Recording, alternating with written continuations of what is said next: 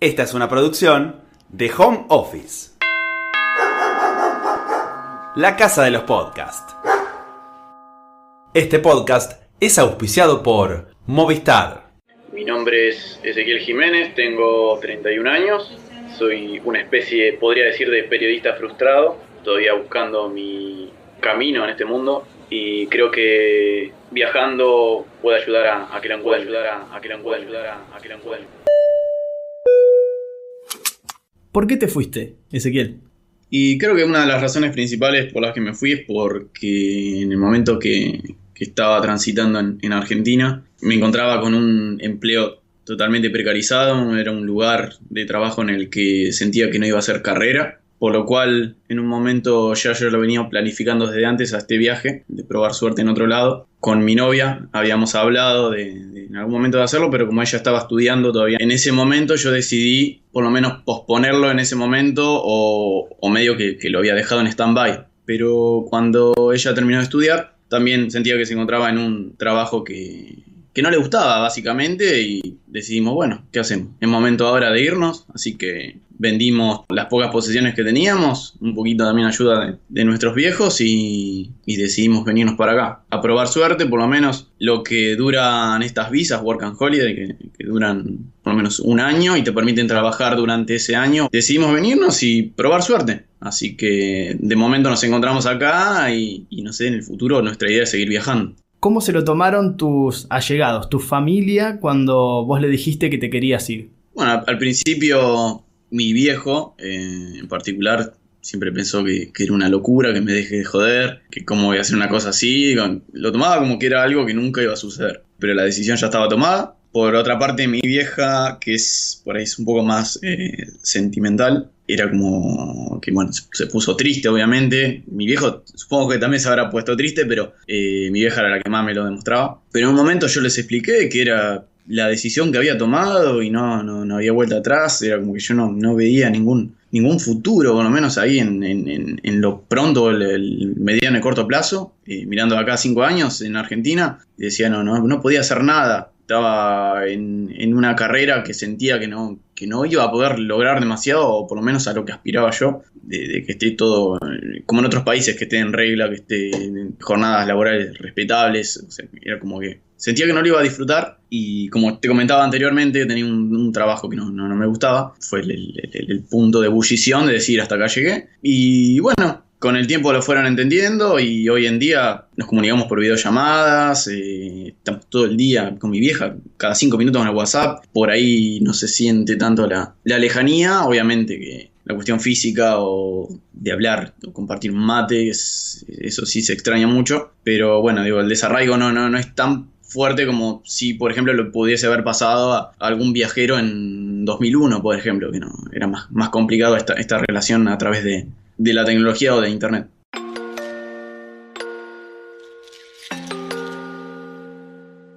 ¿Y cuáles son los requisitos para aplicar a, a, la visa danesa en este caso? Bueno, para esta visa yo había leído bastante y después también lo, un poco lo que me animó a, a, a viajar es la experiencia de, de, un amigo que la, ha estado durante el año pasado con, con, la novia, hoy se encuentra en Australia y más o menos tuvimos como una base o un cierto conocimiento de lo que podríamos llegar a encontrarnos acá. Por ahí lo, único que te piden son, eh, como todas las otras visas, eh, que demuestres cierta cantidad de dinero para solventar tu, tu vida acá durante uno o dos meses o hasta que consigas trabajo. Otro de los requisitos es tener un seguro médico. Punto aparte, muchos piensan que el seguro médico de la tarjeta de crédito sirve, pero no, no sirve para estos casos. Tienes que contratar un seguro que dure por lo menos mínimo un año y que tenga ciertos requisitos, por ejemplo, que tenga cobertura contra eh, para la maternidad o el embarazo o invalidez y un mínimo que te cubra de, de cuestiones médicas. Después, lo bueno que tiene esta visa es que no tiene un impedimento en cuanto a que te exigen como requisito tener un idioma. Obviamente estamos en Dinamarca y se habla danés, que es un idioma totalmente desconocido para nosotros, por ahí que estamos más acostumbrados a otros idiomas como, el inglés o el francés o el italiano, cuando te dicen Europa o la parte de Europa occidental, que es la más turística. Nosotros de danés cero. Manejamos un poquito de inglés, eso sí, así que no fue un impedimento. Y después, eh, no, básicamente es eso. Eh, no, no te piden muchas cosas. Lo que sí, tener los, los tickets aéreos y más que nada, principal es el seguro médico. Y después tener la plata para demostrar que puedes solventarte hasta conseguir un trabajo. ¿Cuánta plata? Demostrar mínimo 2.500 euros.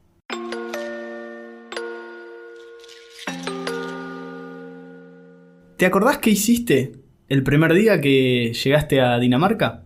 Hay muchos grupos de WhatsApp para nosotros los, los que hacemos visas Working Holiday y grupos de Facebook donde vos ya te metes o te aceptan en el grupo y, y, decís que vas a estar viajando en tal fecha o algo, vas leyendo también, interiorizándote con lo que es requisitos y lo que te vas a encontrar allá. Y en esos grupos también eh, hay gente que, que, ofrece su habitación o el departamento que están alquilando para gente que está, recién está llegando para no tener que gastar en hostel o, o, o en hoteles o en lo que sea. ¿Y cómo se llaman y, eh, esos grupos? Digo, para el que lo está escuchando y dice, che, a ver, así empiezo a chusmear. Generalmente los encontrás en, Facebook como Work and Holiday, el nombre del país al que vas a aplicar la visa, puede ser Irlanda, Work and Holiday Australia, Work and Holiday Dinamarca en este caso. Y después con el tiempo te vas encontrando otros grupos, por ejemplo, argentinos en Dinamarca, para la gente de Chile, chilenos en Dinamarca, por ejemplo. Y vos entras ahí, bueno, nosotros dijimos que íbamos a llegar tal día, porque nuestra idea era hacer un workaway, punto aparte, un workaway es una especie de voluntariado. Digamos que, entre comillas, trabajás o ayudás a una familia o a una persona en, en, tal lugar de ese país a cambio de que te brinden hospedaje y comida. Nos recibieron estos chicos en su departamento que estaban alquilando ahí en Amager, que es al sur de Copenhague. Y estuvimos ahí un día, aplicamos, se le dice Siri acá, es la parte de relaciones exteriores, y presentamos, nos cuentan el dinero en efectivo ahí, te toman los datos biométricos, las huellas, la foto y dicen, listo, espera de un mes o mes y medio te va a estar llegando a la dirección que pusiste. En este caso nosotros hicimos el voluntariado eh, en una granja orgánica con una familia danesa. Pasamos la noche con los chicos ahí en Amager, argentinos, nos contaron más o menos cómo era la situación. Y al otro día nos tomamos un tren en la estación central de Copenhague y donde nos recibió allá en, en Soro eh, la familia danesa y bueno, nos dieron la bienvenida y ahí estuvimos viviendo con ellos durante un mes y pico más o menos. Y una vez que tuvimos la visa, que es el permiso de trabajo, ya nos vinimos de nuevo para Copenhague a buscar domicilio para registrar CPR. Y una vez que tuvimos eso, ya empezamos a buscar trabajo y bueno, conseguimos el trabajo a la semana y básicamente esa fue nuestra, nuestra primera impresión o nuestros primeros pasos, la primera experiencia que tuvimos acá en, en Dinamarca.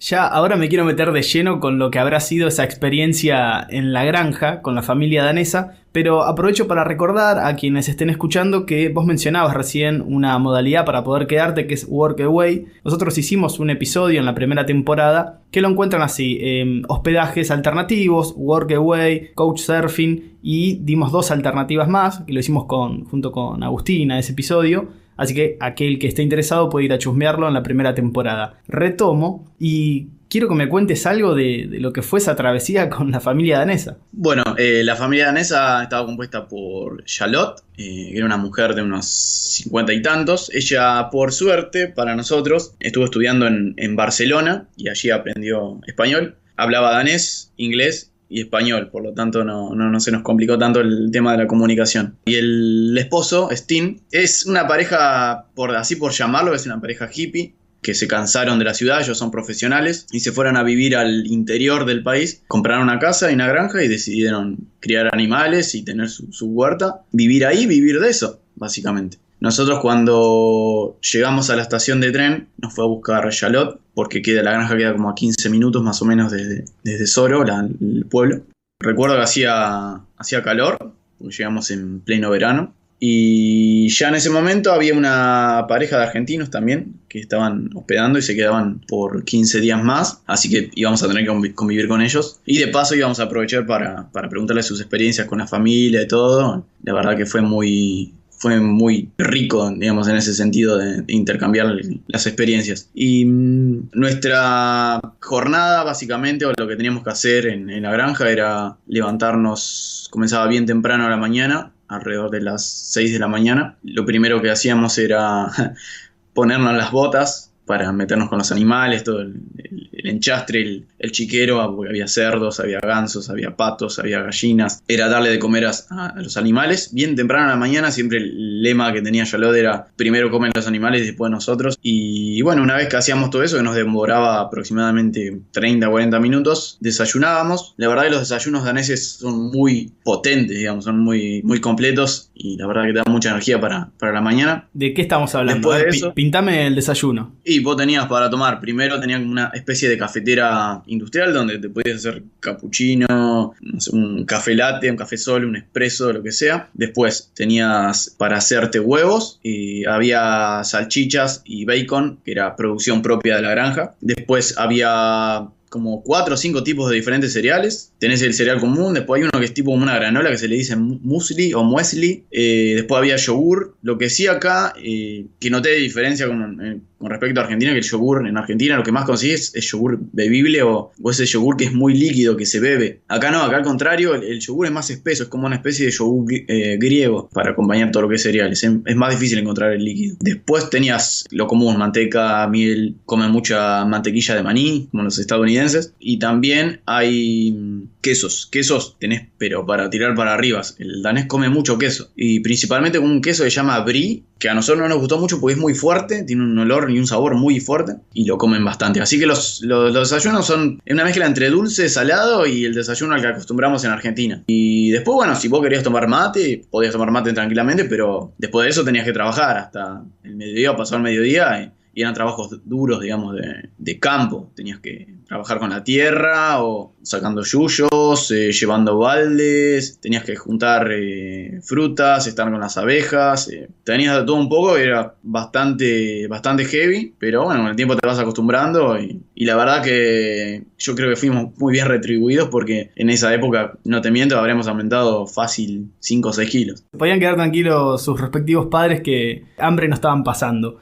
Y comienza la otra etapa, en la ciudad. ¿Cómo los recibió la ciudad? Mientras estábamos en la granja, eh, nosotros ya intentábamos eh, adelantar algunas cuestiones burocráticas como ir buscando departamento, que es lo principal porque tenés que registrar tu CPR y tu domicilio para tener la, habilitación para poder trabajar. Y punto aparte, quiero aclarar, eh, para ir para la gente que tiene su ciudadanía europea o que tiene un pasaporte europeo, los requisitos para ellos son diferentes. Ellos, primero, para conseguir un domicilio, para que les den un CPR, primero tienen que demostrar que tienen un trabajo, un contrato de trabajo, perdón, por un mínimo de 37 horas. Si no tienen un contrato laboral, no pueden eh, darle el CPR y no los pueden admitir en domicilios. Y si no, la otra que tienen para hacer es demostrar que tienen solvencia económica eh, de aproximadamente 10.000 euros. Eso para ciudadanía europeo. Y después, bueno, lo que están en Working Holiday es eh, al revés. Primero el domicilio, CPR, y eso te habilita a trabajar.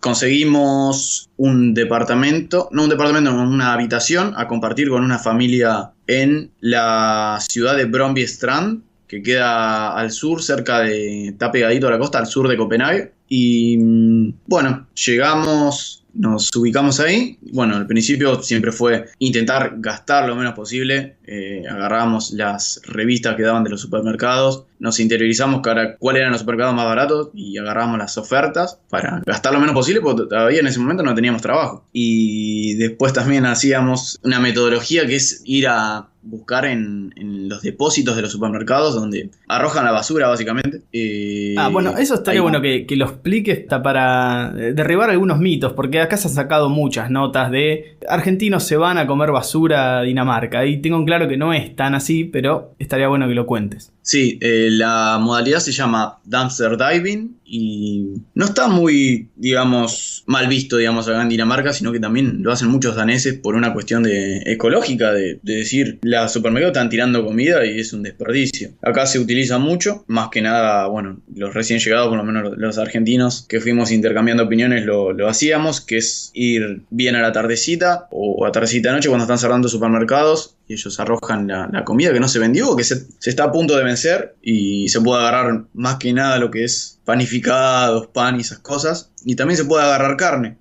para lo que sería verdura o fruta, existe acá en, Copenhague algo que se llama, una modalidad que se llama Food Sharing, que es una organización sin fines de lucro que recoge alimentos que van donando a diferentes supermercados o otras organizaciones para que después lo, lo puedan donar. Se hacen dos veces a la semana, miércoles y sábados. Van variando el punto, va variando del sur de Copenhague o en Cristiania o al norte. Y donde vas te dan un numerito y vos vas pasando de, de acuerdo al orden que te tocó y vas agarrando lo que sea, desde fruta, verdura o panificado. Es una forma también de, ahorrar. Y después, bueno, la otra que, hacemos muchos argentinos, y me incluyo obviamente, es juntar las latitas o botellas de plástico que hay en, la calle. Y eso acá en Dinamarca hay un sistema que se llama de PANT, reciclaje, donde vos vas al supermercado, pones la lata o la botella de plástico, de acuerdo a la categoría que tengas, si es PAN A, PAN B o PAN C. La máquina te da un ticket con el monto de la plata de lo que sale en el envase y vos lo podés canjear ahí mismo en el supermercado por dinero o directamente lo usás para hacer las compras del supermercado, de lo que tenés que comprar. Esos son los métodos para ahorrar al principio, más que nada, cuando llegás y, no tenés trabajo y tenés que ahorrar, digamos, no puedes comerte tus ahorros. Y retomando después, cuando fuimos a vivir ahí, al principio fue una experiencia muy buena, fuimos viendo un poco cómo vive una familia danesa, fuimos chocando un poco al principio por el tema de que nosotros en Argentina estamos acostumbrados a cenar tarde y, esto ya lo hemos visto también el cuando hicimos el workaway en la granja, que ellos como muy tarde a las 8 de la noche ya, ya cenaron o están cenando. Que había veces donde teníamos que organizar la comida nosotros o cocinar directamente y, nos olvidábamos o, nos tenían que recordar que, teníamos que cocinar eh, temprano, porque ellos eh, cenan temprano y se acuestan temprano. O incluso a veces nos acuestan temprano, se quedan mirando una película o lo que sea, se toman un aperitivo y después se van a dormir. Pero bueno, se cena así entre las 6 y las 8 de la noche. Y al principio, bueno, con la familia ahí en Bromby Strand chocábamos y nos ponían ciertas reglas que fuimos cumpliendo, obviamente, todo el tiempo. Pero bueno, digo, fue una, una experiencia diferente.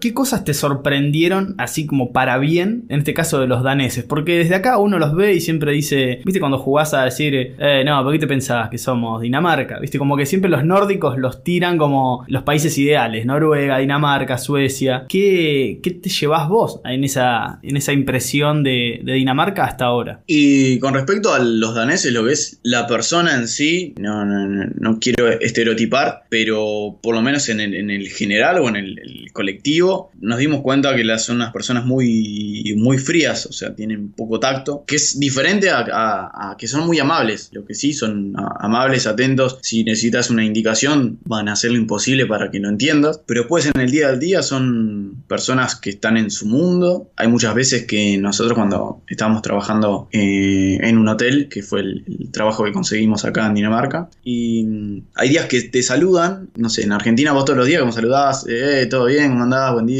Pero allá hay días como que te saludan o, hay días que no, pasás y, se te quedan mirando y, o saludás y se quedan mirando y no hablan. Y vos sentís como que, eh, ¿qué te pasa? allá está todo bien, está todo mal. Y la verdad que no, la verdad es, son así. Un día te saludan, un día no, un día de la nada vienen y te hablan, otro día como que están frío y no te hablaron en todo el día. Es, es raro, pero una vez que te acostumbras, es como, está bien, son, así son los daneses, decís. Bueno, entonces dependiendo de la personalidad de cada uno, eso puede ser algo bueno o algo malo, ¿viste? Porque está el que necesita el llamado calor latino y está el que no, el, que estando acá en Argentina, si pudiera no saludar con un beso, no saluda y está perfecto también, digo, cada uno se adapta. Me imagino en tu caso, por lo que decís, te, noto ahí como en el medio, como no me quitó el sueño no tener tanto ese contacto, pero sí te llamó la atención. Claro, yo llegó un momento que decís, bueno, está bien, debe ser así, como, bien, saluda, no saluda, pero tampoco era como decir, eh, no me saluda, ¿qué te pasa? Eh, yo entiendo que son las costumbres de, ellos, que se den besos, eh, muy poco, no se saluda con besos, se saluda con la mano, y por ahí cuando hay un poco más de confianza puedes hacer como una especie de, de, abrazo o palmadita en la espalda, pero que saluden con besos es, creo que es una cuestión más latina, más, más nuestra.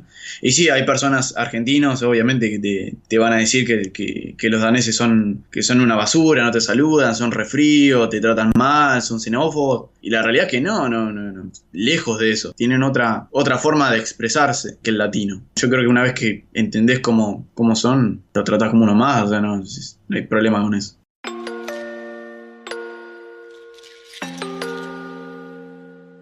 Fuera de aire me comentabas que el trabajo que consiguieron ustedes es en hoteles, ¿verdad? Sí. ¿Y cómo, cómo llegaron al hotel? Digo, a la hora de tirar eh, currículum, ¿es como un trabajo al que pueden aspirar fácilmente o es complicado? Y nosotros llegamos en plena temporada alta, no tuvimos en cuenta eso a la hora de viajar, así que como consejo siempre en cada país que tenga Working Holiday, que siempre lo ideal es viajar antes de la temporada. Por ejemplo, no sé si es un país que, que es muy rico, tiene una presencia fuerte en lo que es turismo en invierno, siempre lo ideal sería venir en octubre o como muy tarde en noviembre, como para ya ellos se van armando las listas de, de la gente y, armando los, los crew, digamos, los, eh, la tripulación se le dice de cada, de cada empresa. Y después al revés, lo que es en verano, venirse en abril o en mayo, cosa de junio, ya arrancar fuerte. Nosotros vinimos en, en, en junio, pero empezamos a, a, a, buscar en agosto, casi cayendo a la temporada de, de verano y acá Dinamarca, su temporada fuerte el verano, porque no vienen mucha gente en invierno, es con la temporada baja es invierno en Dinamarca. Y bueno, por suerte en los grupos de WhatsApp y de Facebook de los argentinos que estamos acá se comparte siempre listas eh, de restaurantes, de hoteles, de hostels, de lugares turísticos donde podés llegar a trabajar, donde vos tenés los correos electrónicos de cada lugar y vas mandando tu currículum, que es una forma de ayudarnos entre los que estamos acá. Y bueno, una, uno de esos fue el lugar donde estábamos trabajando. Yo fui en la entrevista un día y me dijo también puedes arrancar el lunes. Esto fue, nosotros conseguimos nuestro CPR a partir del primero de agosto y creo que esto fue el 19 de agosto, ya, ya estaba trabajando. Tuve una semana trabajando ahí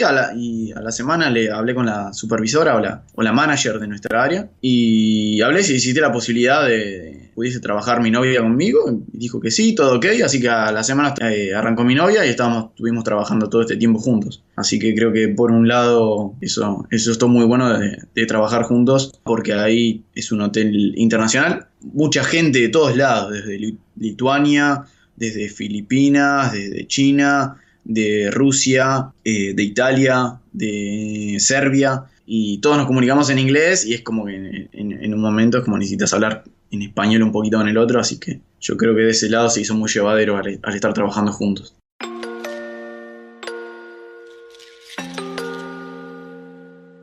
¿Cómo se imaginan la vuelta? Tengo entendido que todavía les queda un tiempo ahí, pero ¿cómo la imaginan ustedes? En este caso vos, Ezequiel. No, la, la vuelta obviamente es muy esperada. Eh, nosotros en un momento habíamos pensado en aplicar otra visa porque hay visas Working Holiday que vos podés aplicar estando en el exterior sin necesidad de estar en Argentina o ir a embajadas ahí en, en Argentina, sino que lo podés hacer desde acá mismo y, digamos, podés obviar el regreso a Argentina y podés seguir viajando por acá. Pero, eh, punto importante es que muchas visas son hasta, te permiten hasta aplicar hasta los 31 años. Y yo tengo 31, así que se me complicaba un poco más. Tuve que optar por otras visas. En este caso estaba Irlanda o Nueva Zelanda, pero son visas muy solicitadas con pocos pucos, eh, cupos, perdón no conseguimos lugar, así que decidimos, bueno, vamos por Francia, que te permite hasta los 35, pero hay que aplicar desde Argentina. Así que por ese lado dijimos, bueno, podemos matar dos pájaros de un tiro y volvemos, visitamos a la familia, nos quedamos un tiempo y después volvemos a emprender el viaje de nuevo para, para este lado, en este caso sería Francia. ¿Es una experiencia que recomendás? Sí, totalmente. Yo es una experiencia que creo que al, por lo menos el que tiene la oportunidad de hacerlo, tiene que hacerlo por lo menos una vez en su vida. Eh, si te pones a pensar, es, es un año, eh, no, es, mucho tiempo, se pasa volando un año y después vos podés elegir si querés seguir viajando o te gustó la experiencia, querés seguir intentando, conociendo otros lugares, porque en este caso vos sos, sos un viajero, o sea, no, no, no, sos un turista que vas a estar en un lugar. Con estas Working Holiday tenés la posibilidad de conocer, la palabra conocer las, la cultura de ese país, de intercambiar experiencias con viajeros y también con la misma gente local de acá del, del, lugar. Y la verdad que es muy rico, son experiencias que te sirven, te quedan, eh, más allá de las anécdotas, está muy bueno. Y también te sirve para ahorrar, para ahorrar, para seguir viajando, para ahorrar, para volver a, Argentina y no sé, tenés la, posibilidad de, iniciar un proyecto, algo propio. Eh, yo creo que es una excelente oportunidad y, más que nunca sí, lo recomiendo. Si son jóvenes, ya te digo, hay pocas visas que te permiten estar hasta los 35 años. Eh, así que yo lo recomiendo y, y, estaría muy bueno que una vez en la vida lo, lo intentes. Bueno, Ezequiel, no, no te robo más tiempo, no les robo en realidad más tiempo a ninguno de los dos. Me comentaban que estaban ahí amasando unas pizzas, así que no quiero que, que se les enfríen. Ya charlamos un buen rato, así que deben estar. Te agradezco por la, por la charla y por estos minutos. Bueno, eh, gracias por la oportunidad de dar a conocer un poco la, la situación, o por lo menos la, la, experiencia de acá de Dinamarca. Y espero que muchos, muchos más se animen a hacerla. Y gracias y nos vemos pronto. Y nosotros nos volvemos a escuchar en una próxima entrega de Passenger. Esta fue una producción de Home Office. Encontranos en Instagram como Home Office Podcast.